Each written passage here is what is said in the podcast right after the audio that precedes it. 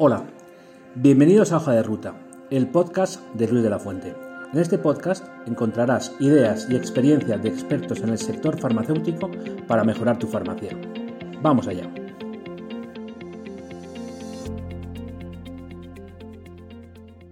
Hola, eh, soy Luis de la Fuente, bienvenidos al podcast LDF, que es eh, en este caso el número 8 del año, eh, del año en curso. Eh, como siempre, la idea de este podcast es hablar de los retos que se nos presentan en el sector y de cómo podemos trabajar eh, desde la farmacia para superarlos y, crecer eh, de una forma óptima. Hoy vamos a hablar de cómo utilizar la tecnología en la farmacia asistencial. Y para hacerlo, y doy la bienvenida, vamos a hablar con Amparo Rodríguez, que es farmacéutica y titular de la farmacia Abadía, y con Pablo Arenas, que es el jefe de zona de BD Rogo. Eh, y como decía, hablaremos de cómo aprovechar las tecnologías en la farmacia asistencial y cómo sacar la máxima rentabilidad haciéndolo lo más eficiente posible. Hola, eh, Amparo. Hola, Pablo. Hola, buenos días, Luis. ¿Qué tal? ¿Cómo estáis? Buenos días. Buenos días. Oye, si queréis eh, presentaros brevemente para que a Pablo le conocen un poquito más, pero yo creo que Amparo ya se está haciendo un hueco en el, en el mundo de la autoridad farmacéutica. Nada, pues yo soy Amparo, Amparo Rodríguez, soy farmacéutica y actualmente tengo una farmacia en, Toledo, en, un parque comercial. Y, bueno, y en paralelo también trabajo un canal de venta online y también trabajamos lo que es el grupo de cuatro farmacias familiares, eh, entonces la gestión es un poco conjunta. Muy bien. Bueno, como ha dicho Luis, ahí me conocí ya bastante, pero bueno, estoy en, en vez de Rowa y llevo pues casi 30 años en el sector de, la farmacia, muy centrado en tecnología, ¿eh? muy centrado en tecnología siempre, con robótica de hace más de 20 años. Fenomenal. Pablo, eh, yo, nos estarás, hoy estarás más tranquila porque me acuerdo que, hicimos una, grabación hace unos meses eh, con un laboratorio y, eso era en directo y era un poco más, era un poco más de nervios. Pero bueno, hoy tranquila eh, como eres tú. Bueno, vamos a empezar si quieres con las preguntas. Empiezo contigo, Amparo. Bueno, como decías, eres titular de la farmacia Abadía en Toledo. Y los últimos años han supuesto para ti muchos cambios. Eh, te, has embarcado en diferentes mejoras que luego iremos comentando, entre ellas la instalación de nuevas tecnologías. ¿Cuáles son los cambios que pusiste en marcha y qué te hizo tomar esta decisión? Bueno, pues en primer lugar, el, aumento de, trabajo, por así decir. Eh, hay un momento en el que pues, vas creciendo poco a poco, eh, pero en, aquel momento que fue hace relativamente poco, hace un año y poco, cuando empezamos a poner los robots, eh, ya estábamos empezando a funcionar un poco más fuerte con el canal de venta online, estábamos creciendo en las farmacias y nosotros, un valor diferencial que tenemos en las farmacias es que trabajamos un alto volumen de referencias para, pues, para intentar trabajar una alta gama de productos y que el, cliente pueda encontrar de todo. Y al trabajar mm, una base de datos de 26.000 referencias, pues será importante ya empezar a automatizar. ¿Por qué? Porque ahí empezamos un poco a, automatizar procesos que se hacen de, manera manual o mecánica en el día a día eh, previamente a poner el robot y eso daba lugar a muchos errores, a mucha pérdida de tiempo y sobre todo lo importante y el, y el valor principal eh, que hemos conseguido con el robot, que ahora hablaremos en profundidad de eso, es eh, que todos los recursos y todo el capital humano que al final están haciendo tareas mecánicas que, por así decirlo, no dan un, alto valor, ahora están destinados a atender al paciente, que es el objetivo principal de una farmacia. 26.000 referencias, ostras, en cada farmacia. Sois tres eh, farmacias. Sí, somos cuatro farmacias, eh, bueno, familiares, por así decirlo. Eh, el tema es que, sí, sí, sí, en, en parafarmacia trabajamos alrededor de un volumen de, de 9.000, 10.000 referencias, más luego, pues toda la parte de medicación, pues es casi el otro 50%, bueno, más del 50%. Oye, y la apuesta para, para mm, digamos que apostar por nuevas tecnologías no fue en una farmacia, fue en todas. Eso es, eh, pero sinceramente la verdad, en, mente teníamos pensado hacerlo eh, poco a poco, pero al final empezamos en un proceso. En enero del 2022, recuerdo, el primer robot en, la farmacia mía, en el Parque Comercial Abadía, que es la más grande, y tal fueron los beneficios eh, que en abril ya estábamos poniendo la segunda en la farmacia de Esmeralda y en, julio del 22, o sea, en un semestre pusimos tres. Pero porque te das cuenta de que al final está, cuanto antes lo hagas, mejor, porque estás perdiendo, eso es una inversión, ¿vale? No lo vamos a negar, pero cuanto antes lo empieces a amortizar, muchísimo mejor, porque estás dando mm, muchísimo valor y, ahorrando mucho tiempo y recursos a la farmacia. Muy bien. Sí. Pablo, mm, tú conoces mejor que nadie este mercado de nuevas tecnologías. ¿Está habiendo un mayor interés en la digitalización de la farmacia por nuestros compañeros en estos últimos tiempos? Pues yo, creo que sí. Antes de la pandemia es verdad que existía el run run, existía el, interés, pero la pandemia ha acelerado todo mucho porque el farmacéutico se ha dado cuenta de que los sistemas, los servicios asistenciales, la, vocación profesional que de, que de, asistir de la atención farmacéutica, tiene que potenciarla y tiene, por, entre otras cosas, por más, no tiene más remedio, pero por otro lado, porque potenciar también los servicios de la farmacia y aumentar la facturación. Y eso es a través de las nuevas tecnologías. La digitalización se ha vuelto importantísima. Aparte de la incorporación de nuevas generaciones, que ah, eh, viven en han nacido en el entorno digital y, lo ven como algo natural también. La gente no siempre, siempre, a veces confunde digitalización con nuevas tecnologías. Acláralo un poco. Claro, hay quien piensa que digitalización es solamente hacer una web online y ya está, la presencia digital. Pero la digitalización. Exactamente, la presencia en redes sociales, el tener una página web, pero implica mucho más. Amparo sabe, sabe de esto porque lo ha combinado muy bien. No solamente es el tener esto, que es una parte de la digitalización, sino que la gestión de la farmacia la hagas en esa vía, la hagas de manera digital, tanto apoyándote en sistemas automáticos, robótica, como luego en todo lo que tiene que ver con la propia gestión de la farmacia, en, el software y en, mucho más que te puedes apoyar en el software para poder eh, ahorrar tiempo y darle tiempo al paciente. Está claro. Amparo, em, poner un robot en la farmacia es una inversión fuerte, eso no, no cabe duda, hay que, hay que pensárselo bien. Pero no solo por el coste, sino por la preparación y el trabajo que supone para, ti como titular y como, lógicamente, como el, trabajo que supone por el cambio un poco de, de forma de trabajar para tu equipo. ¿Crees que es importante precisamente esto, preparar al equipo eh, para que lo pueda aprovechar al máximo. Y en tu caso, ¿cómo lo hiciste? Pues evidentemente, eh, claro que sí, o sea, hay, que apostar por la formación siempre. Eh, en nuestro caso sí que hemos invertido recursos a nivel de formación, pero sobre todo en formación al, dedicada a, las técnicas de venta y un poco a la atención que deben dar al cliente y cómo aprovechar ese recurso, o sea, en lugar de ir a la robótica por el producto que tienen que estar haciendo en ese momento de la venta.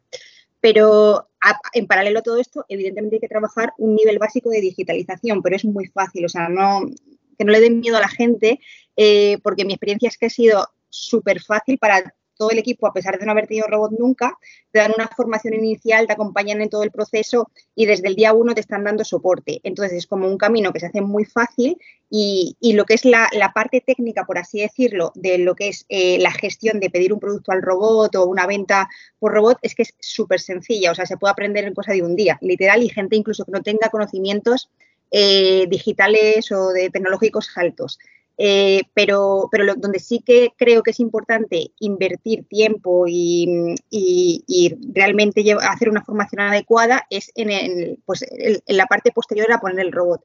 Es decir, hacer una formación por, pues, de gestión de categorías, de productos, de técnicas de venta y que todo el personal esté alineado todo a una para, evidentemente, aprovechar eh, esa inversión que se ha hecho tan fuerte, eh, dar un mejor servicio al paciente por un lado y, por otro lado, evidentemente, conseguir una mejor rentabilidad. Bueno, eh, a ver, es una pregunta para los dos. Me, vais a perdonar, me vais a perdonar. Eh, mm, yo llevo más años que vosotros dos en, esto. Bueno, en el mundo del robot, tanto como Pablo, porque, porque cuando nació el robot yo ya estaba. Eh, pero mira, yo, grosso modo, y de una forma muy resumida, eh, una farmacia, aparte de temas fiscales, tal y cual, una farmacia pone un robot por tres motivos. Luego me corregirás si quieres, Pablo. Primero, porque poniendo un robot puede ganar espacio en la farmacia para tener una exposición mayor y tener un surtido mejor eh, eh, expuesto. uno. Dos, porque a nivel de back office, lógicamente, es una mejora enorme en rapidez, en control, en gestión interna. Eso es fundamental. Y la tercera, que es un poco lo que estaba comentando Amparo, porque efectivamente, si aprovechamos el tiempo que el personal tiene para dar un consejo y una recomendación más adecuada, eh, pues lógicamente esto eh, al final pues hay una mayor eh, unidad por operación y mayor venta, mayor consejo, mayor venta. Pero yo, los dos primeros puntos, por supuesto, pero el tercer punto, después de hablar con mucha gente y con muchas farmacias que lo ponen, la, y perdonarme, la escasa proactividad que frecuentemente se da en los equipos de farmacia, que no me maten los de tu equipo, Amparo, que seguro lo hacen fenomenal, y los que están escuchando lo hacen fenomenal, pero no siempre. Eso hace que realmente ese incremento de facturación no, no se produzca. No sé qué pensáis. A ver, yo creo que es un camino en el tiempo, por así decirlo. Es progresivo. No vamos a notar de repente un pico de ventas tras poner el robot, pero sí que progresivamente sí hay que motivar. Yo creo que otra parte importante es la motivación del equipo. Ahí es también muy importante. Es decir, cómo puedo hacer eh, tener al, equipo contento y realmente motivado con la inserción del robot y que, en paralelo pues estén activos con las formaciones, que realmente se preocupe. Entonces ahí en paralelo nosotros hemos trabajado un plan de objetivos y un plan de incentivos.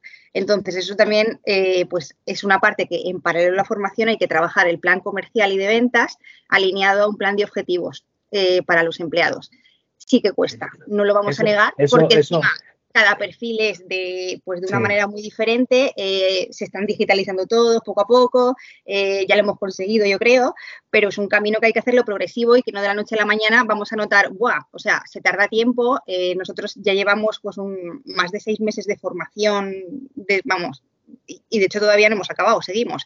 Y lo hemos ido haciendo un poco en paralelo a la estacionalidad, no de repente se van a aprender todas las categorías de manera al detalle, tiene que ser pues, poco a poco y un poco ir testeando también si van funcionando pues esas formaciones en las que se habla tanto de técnicas de venta como de, como de consejo farmacéutico, de producto y, y un poco ahí ir midiendo y viendo si realmente van saliendo las cosas.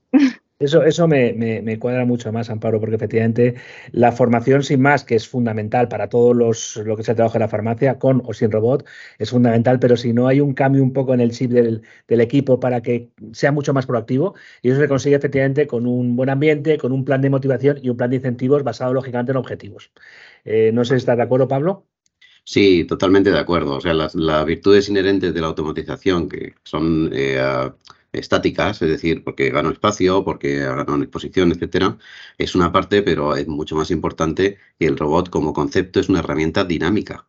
Si yo tengo una herramienta dinámica y no la utilizo o no la aprovecho al máximo, pues no voy a potenciar las virtudes de mi equipo. Lo que voy a hacer es darle peso, pues ponerle plomo a algo que no les gusta. Entonces, orientarles hacia eso o elegir bien el perfil de las personas que van a trabajar con el, con el robot es fundamental para que luego pueda haber una, una rentabilidad importante y un aumento de la propia dinámica de la farmacia. Está claro. Está claro. Amparo, tú, en, vuestra farmacia dais mucha importancia a todo lo que es la atención sanitaria y el aspecto asistencial de vosotros como profesionales. ¿Estas tecnologías te están ayudando en este aspecto y en qué, y en qué sentido? ¿Cómo? Pues eh, este es el aspecto más importante en el que evidentemente ayuda un robot, eh, pero ayuda en, tres pilares fundamentales, en nuestro caso, por así decirlo. En primer lugar, a, mi nivel farmacia, como tú bien dices, pues ayuda muy bien a lo que es mejorar la atención al, cliente o al paciente. La fidelización también se puede trabajar eh, en estos tiempos que estamos ganando. Y, ya no solo eso, sino que el cliente queda muy satisfecho porque recibe un buen consejo y ahí estamos trabajando pues un, 360, por así decirlo. Es decir, el cliente está encantado de que le baje la medicación en un minuto, vamos, en menos, en segundos, y, que mientras esté eh, recibiendo un consejo. Y, claro, evidentemente a nivel de rentabilidad eh, también pues potenciamos mucho y se trabaja mucho lo que es la venta cruzada, que aquí es muy importante lo que estamos hablando de la formación aumenta el ticket medio, por supuesto, y eh, la idea es mejorar la facturación poco a poco con, pues, con este plan de incentivos, de motivación y un plan de ventas alineado a todo lo que hemos estado, vamos, todo, lo que hemos estado hablando, porque hay que hacer todo en paralelo para funcionar bien. Pero luego no solo a nivel de farmacia, eh, también ayuda mucho lo que es la gestión de, de, de stocks, es muy importante hablar de todo esto, toda la gestión de caducidades. Eh, todo el tiempo que se ahorra en recepcionar un producto, porque nosotros tenemos el, el Prolog, que, bueno, eso Pablo lo puede explicar bien, que al final es básicamente que vuelcas las cubetas que te llegan o los pedidos y es que eh, se recepcionan todo automáticamente. O sea, es una, es una pasada, porque antiguamente yo me acuerdo, o sea, el tiempo que se perdía en estar recepcionando esa cantidad de productos y, con esto se gana muchísimo. Entonces, a nivel también de gestión de stock, de inventario, de caducidades, hay muchísimas, muchísimas ventajas. Y luego también un tercer pilar en el que nos ha ayudado mucho es en, toda la parte online.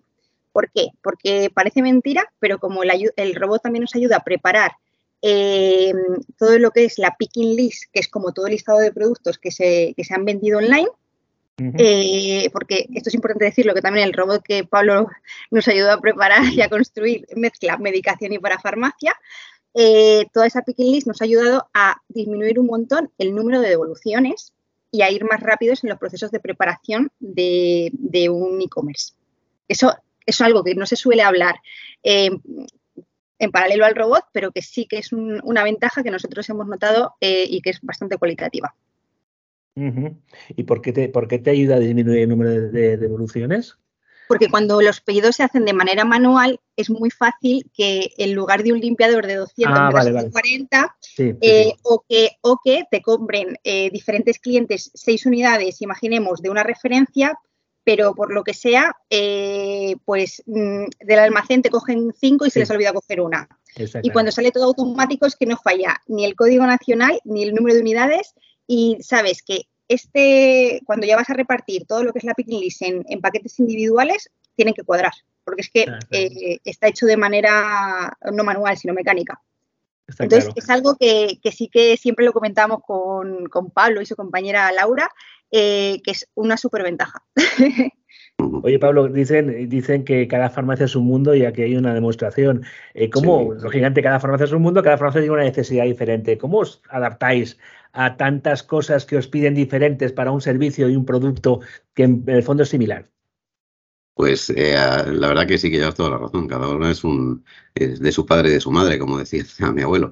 Pero es cierto que lo primero que hacemos es escuchar observamos, escuchamos y estudiamos la farmacia. Entonces, viendo tanto la necesidad que tiene como la orientación que le podemos dar, es cuando entramos a darle el, consejo, no antes. O sea, no, no vendemos eh, ahí ya está, sino que simplemente entramos a estudiar bien la necesidad de la farmacia. Hay farmacias que le recomendamos no robotizar.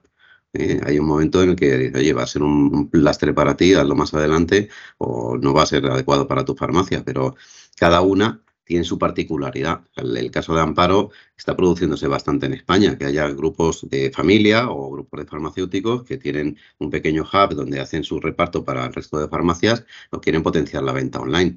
Pues eh, toda farmacia que pasa de 20 pedidos diarios, te aseguro que tiene la robótica hasta arriba, de poder hacer los pedidos manualmente y se complica todo y le puede suponer un lastre importante a la hora incluso de la facturación de la propia farmacia. Entonces, entrar por esa vía, estudiarlo y hacerlo en el momento adecuado, pues es parte de nuestra de nuestro consejo, nuestra responsabilidad y después de 25 años en España, que también es, es, importante porque cuando a ti te pasará, entras en una farmacia y ya automáticamente haces la radiografía y sabes más o menos por dónde puede, puedes ayudar.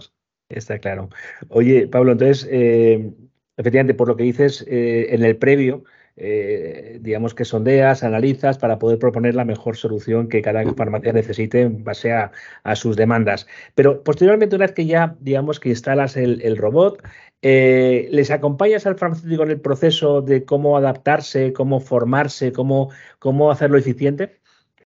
Generalmente sí, porque aparte de que en nuestro caso tenemos estructurada la empresa en, tres partes, por decirlo de alguna manera, que es la acción comercial, de consejo, de, llevar adelante el proyecto, luego ya entra proyectos, que es quien le asesora en todo lo que tiene que ver con la instalación, transición, etcétera, y luego entra el servicio técnico, que efectivamente puede ser reactivo, que puedes llamarle si tienes algún problema o dudas, pero el comercial sigue acompañando durante todo ese proceso toda la, toda la vida del robot y todo lo necesario Dentro del mantenimiento, por ejemplo, pues hay una formación anual que, que puede solicitar o incluso también podemos guiarle hacia la web que tenemos ahora con tutoriales, con vídeos tutoriales, donde a ver no solamente el funcionamiento del robot, sino algunos otros consejos.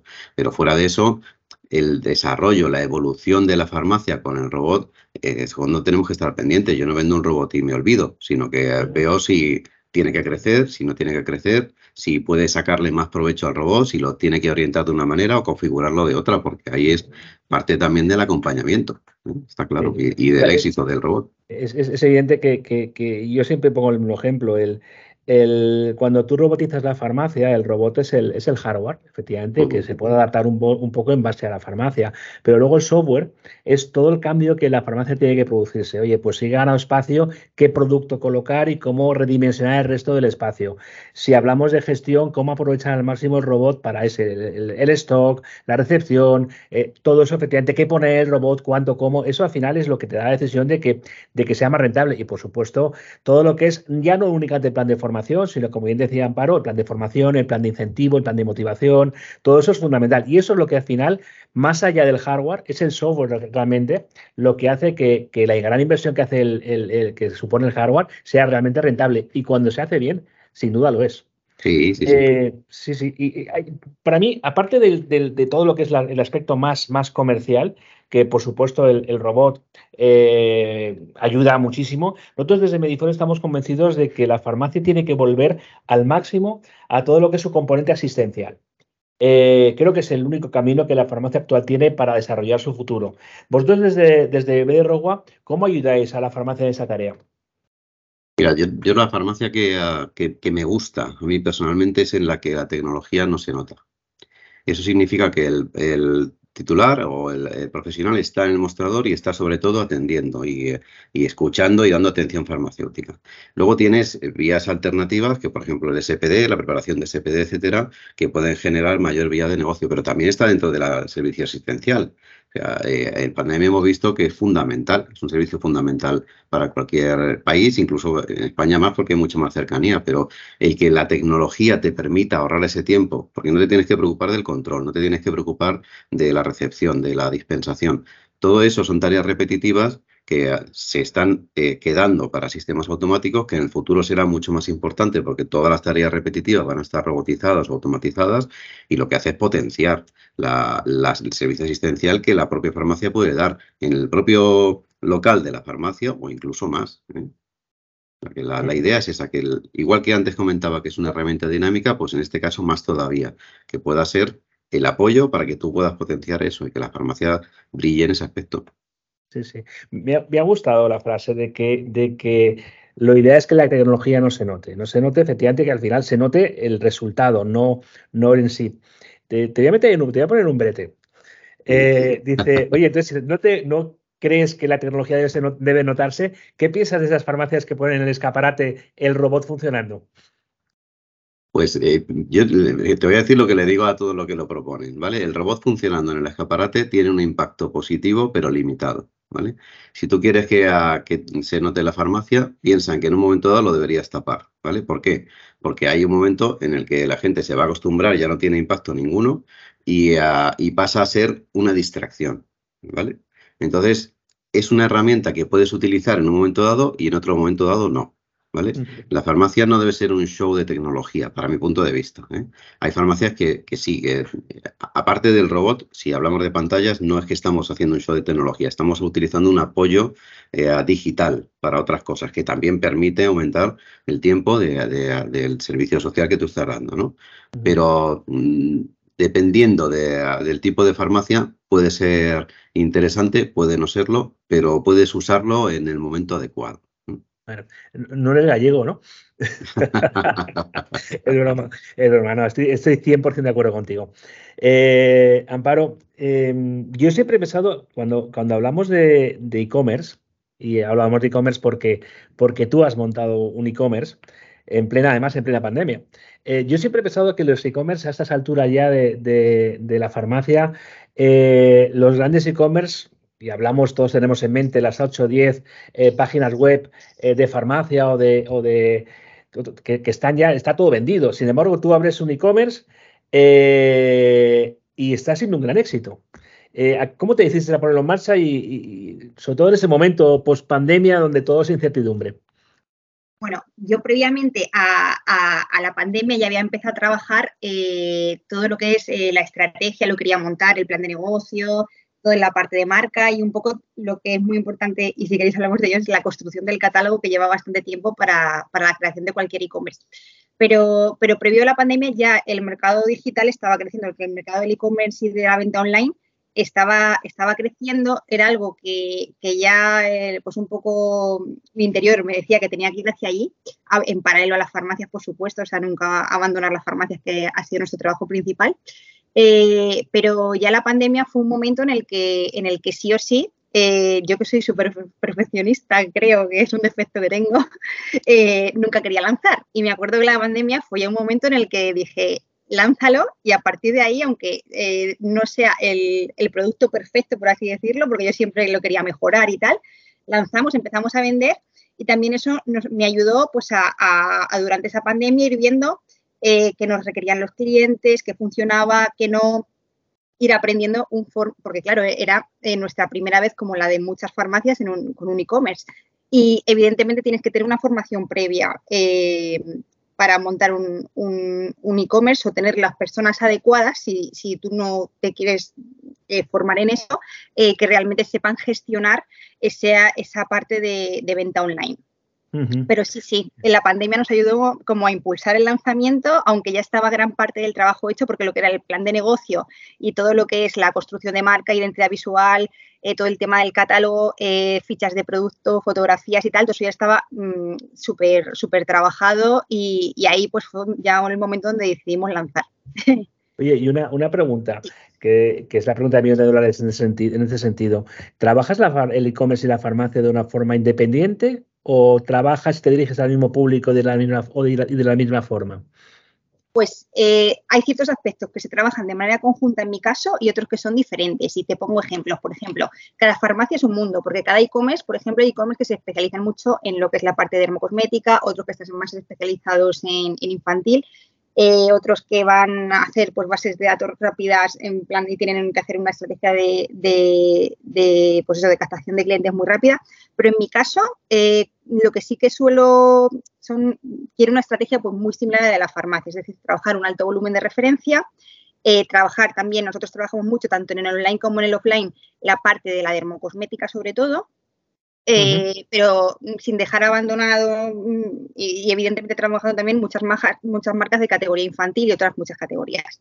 Pero sí que trabajamos de manera paralela todo lo que es el plan de marketing eh, en base a la estacionalidad, es decir, yo cuando hago un plan de marketing hago la parte online y la parte offline lo que sí que diferencio, por ejemplo, son las acciones concretas de sellout que hago en cada, en, cada, en cada canal, porque a lo mejor en farmacia los laboratorios están dispuestos a hacer acciones quizá un poquito más agresivas y en el online a lo mejor siempre las quieren, en algunos casos eh, normalmente suele ser como un poco más, más light, más flojitas, eh, no quieren ser tan agresivos en el online y porque, claro, evidentemente, eh, pues, pues somos farmacias y hay que potenciar el canal farmacia y un poco los laboratorios suelen eh, pues tener acciones diferenciadas a veces para, la parte online y a veces para la parte offline.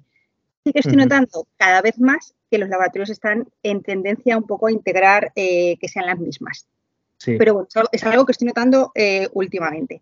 Entonces, toda la parte esa, que desde el plan de marketing eh, sí que se trabaja y, las compras en base a ese plan de marketing y ventas que estimo, sí que se trabaja de manera conjunta. Es decir, cuando se hace un pedido a, un, laboratorio, eh, pues tienes en cuenta lo que vas a vender por web y lo que vas, los hace en paralelo el pedido.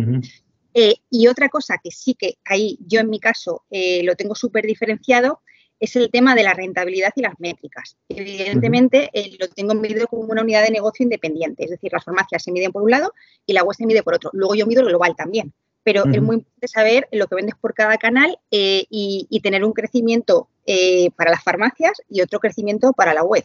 tienes que, vamos, lo tenemos súper diferenciado por canales, aunque luego midamos también el total. Y por otro lado, el tema del equipo. El equipo sí que es importante que, pues que eso, que una persona eh, que está en atención al, cliente pues tenga cierto nivel de digitalización.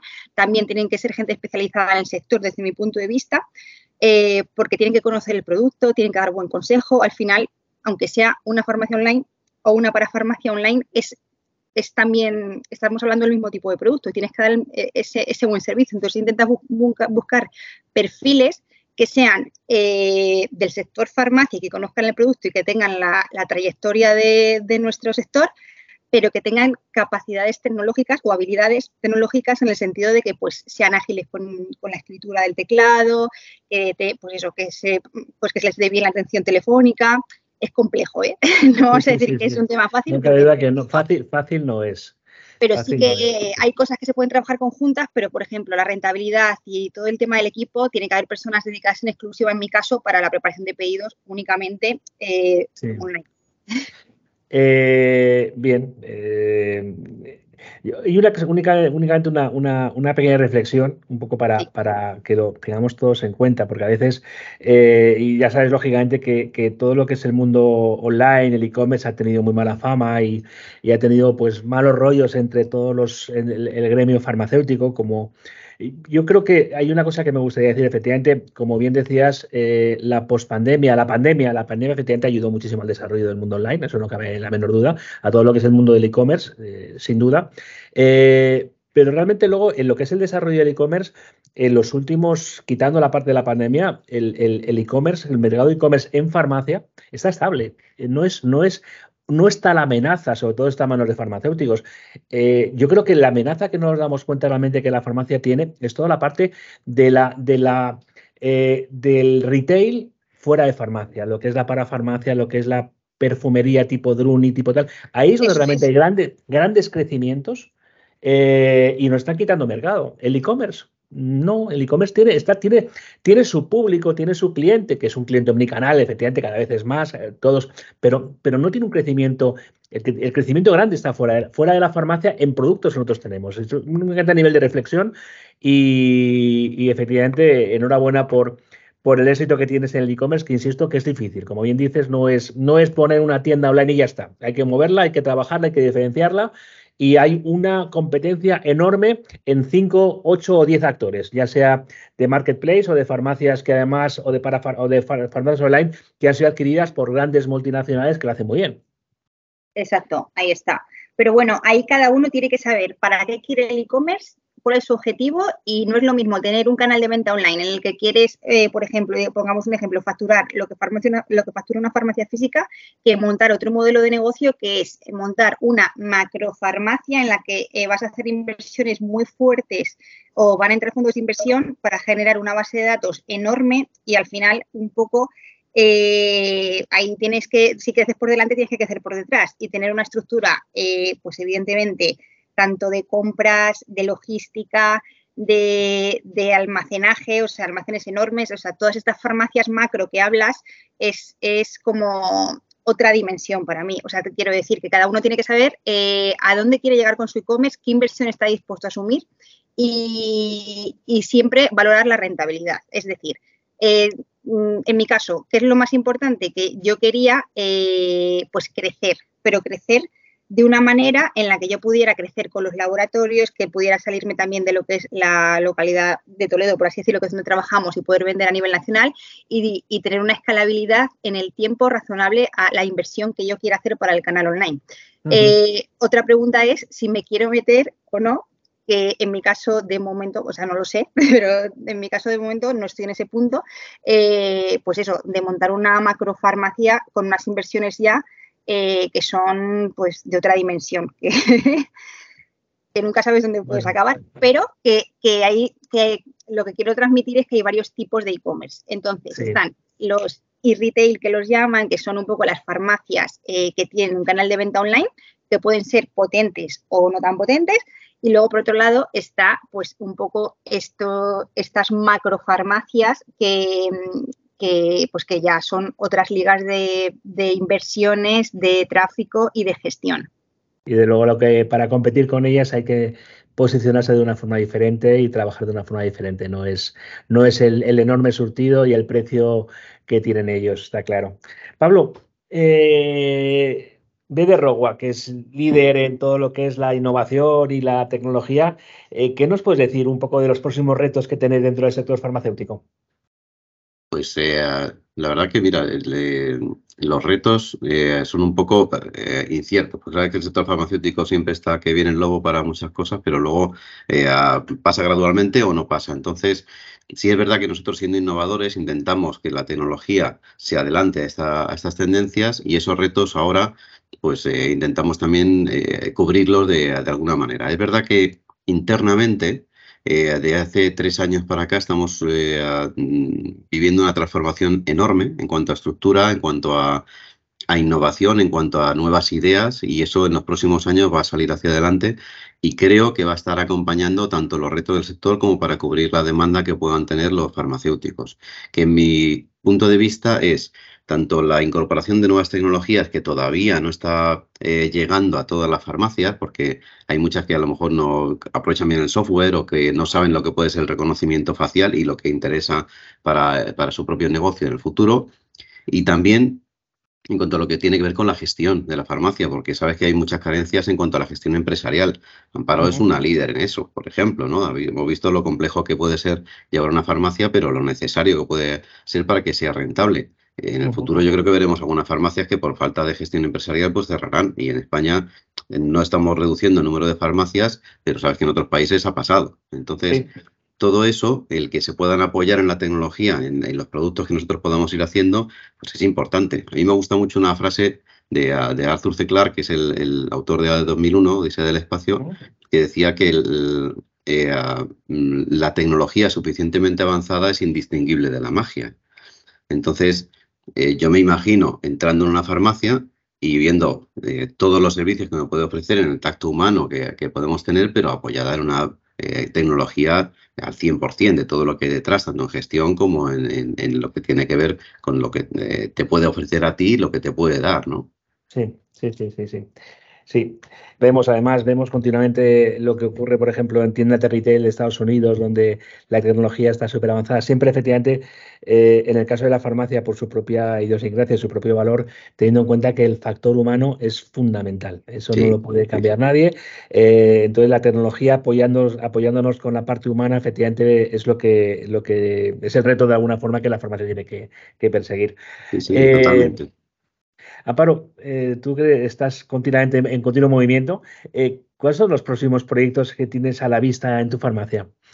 pues muchos, y además a colación de, mm, de, meter, incluir los robots en la farmacia, ha surgido como muy, eh, que hemos empezado a trabajar con todo el tema de la formación, eh, que ahí nos hemos puesto como un poco las pilas eh, y eso nos está ayudando a, retomar muchas cosas que se habían abandonado en la pandemia. Ya llevamos tiempo, porque evidentemente la pandemia acabó, pero desde este año estamos trabajando mucho lo que es eh, la potencialización de talleres, eventos en la farmacia, vamos, más en cantidad sobre todo, estamos haciendo muchísimos, pero en paralelo a todo esto también estamos digitalizando, por así decirlo, toda esa parte que pues teníamos la tarjeta de fidelización y trabajamos una fidelización básica y ahora, por ejemplo, esto nos está ayudando pues a ir un pasito más allá y a mejorar este plan de marketing y, de fidelización también con los clientes y hacer pues ya campañas un poco eh, pues trabajar más la estrategia de newsletter de cara a la base de datos de, que tenemos de, farmacias,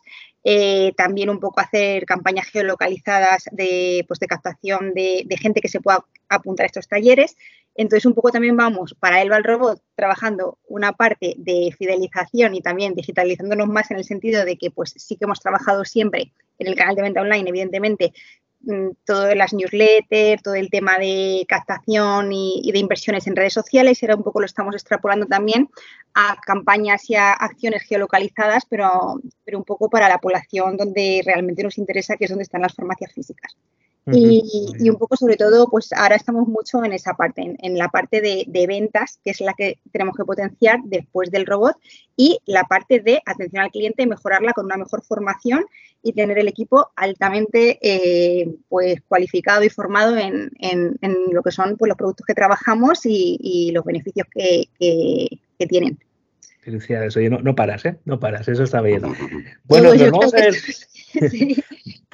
Tenemos que ir, ir acabando. Eh, sí que un poco recordaros que bueno que nos vamos a ver dentro de poco en el próximo Meeting FE que hacemos el 21 y 22 de noviembre en Madrid, eh, en la que los dos participáis, tú, Pablo, como, como patrocinador eh, y Amparo como ponente. Como ponente, presentando un poco parte de las cosas que haces, todo esto. ¿Qué, esperáis del meeting, de este encuentro? Bueno, pues yo, eh, pues aprender mucho de todos, una lluvia de ideas, sé que va a ser seguramente aquello, y, un poco sobre todo poder compartir pues todos los aciertos, los errores, las experiencias que tenemos todos en nuestro día a día para, ser, para, para ir, e intentar ir todos un poco pues a mejor y mejorar eh, todos juntos. Y, como no, el objetivo final de todo esto, pues al final va a ser dar un mejor servicio y atención a nuestros clientes, que es el objetivo y el valor diferencial que tiene que tener una farmacia, como hemos hablado antes respecto pues, a otros canales de distribución, eh, etcétera. Pero sobre todo eso, pues también compartir momentos con compañeros, eh, apoyarnos con nuestras, pues, los aciertos, los errores, las experiencias y, pasar un buen rato.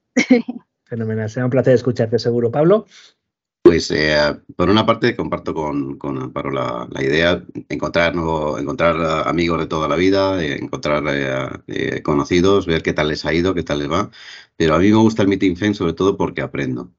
Hay muchas cosas que, ah, que, salen, que uno puede exponer, que otro expone. Ese, intercambio de ideas es fantástico. Entonces, eh, como además está muy orientado hacia la innovación, como son farmacias punteras, que, siempre tienen, tienden a hacer cosas interesantes, aunque sean a, riesgo de, la propia farmacia, pero en muchas ocasiones va muy bien conocerlas, pues a mí es una parte que me, que me gusta mucho.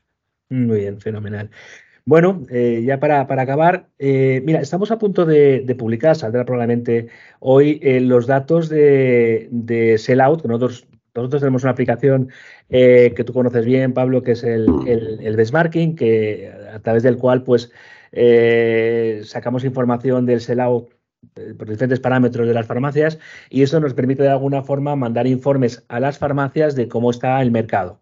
Nosotros ahora estamos viendo en el último mes eh, bueno, la tendencia del año 23 efectivamente es que el crecimiento de la farmacia, eh, farmacia activa, por así decirlo, le llamamos farmacia activa porque son las farmacias que trabajan con nosotros, que tienen una proactividad, eh, farmacias que están creciendo entre un 5 y un 6%. Y que además en este último mes ha crecido cerca de un 7%. Y sin embargo, lo que estamos viendo es que en la, en la, farmacia actualmente yo noto como un cierto pesimismo, una cierta, no sé, como si la farmacia no estuviera, eh, no se da cuenta realmente de que ese crecimiento existe. Amparo, en tu caso, una farmacia además con, con una persona como tú, animosa, eh, con ganas, ¿ocurre esto? O, o, qué mensaje darías a aquellas farmacias que tienen esa mentalidad ahora mismo como pesimista? Pues eh, en primer lugar, que eso no lleva a ningún lado, que lo primero que hay que estar ilusionado con el trabajo, con el día a día, transmitírselo al equipo, porque si no eres un imán. Si el titular de la farmacia o el responsable evidentemente arrastra ese peso, eh, pues muy mal. O sea, no, posiblemente no lleguemos a buen puerto. Es muy importante pues que siempre tengamos, pero además de manera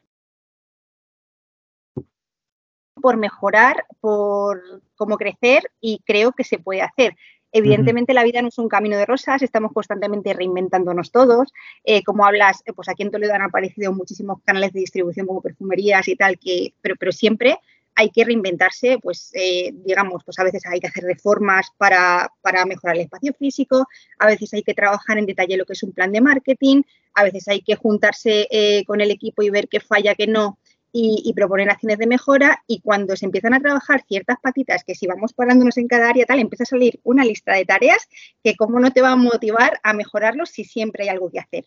Eh, ¿Qué pasa con todo esto? Que la gente es muy pesimista, a veces como, bueno, lo que estás hablando, eh, con, los temas de, de, venta online también, es que está muy reñido, tal, y aquí también pues es importante decir, es lo que estábamos hablando antes, eh, cada uno tiene que saber para qué quiere su e-commerce, si le renta o no y cuál es su objetivo, pero tienes que tener una estrategia, una estrategia para las farmacias y una estrategia para la venta online en caso de que la quieras tener.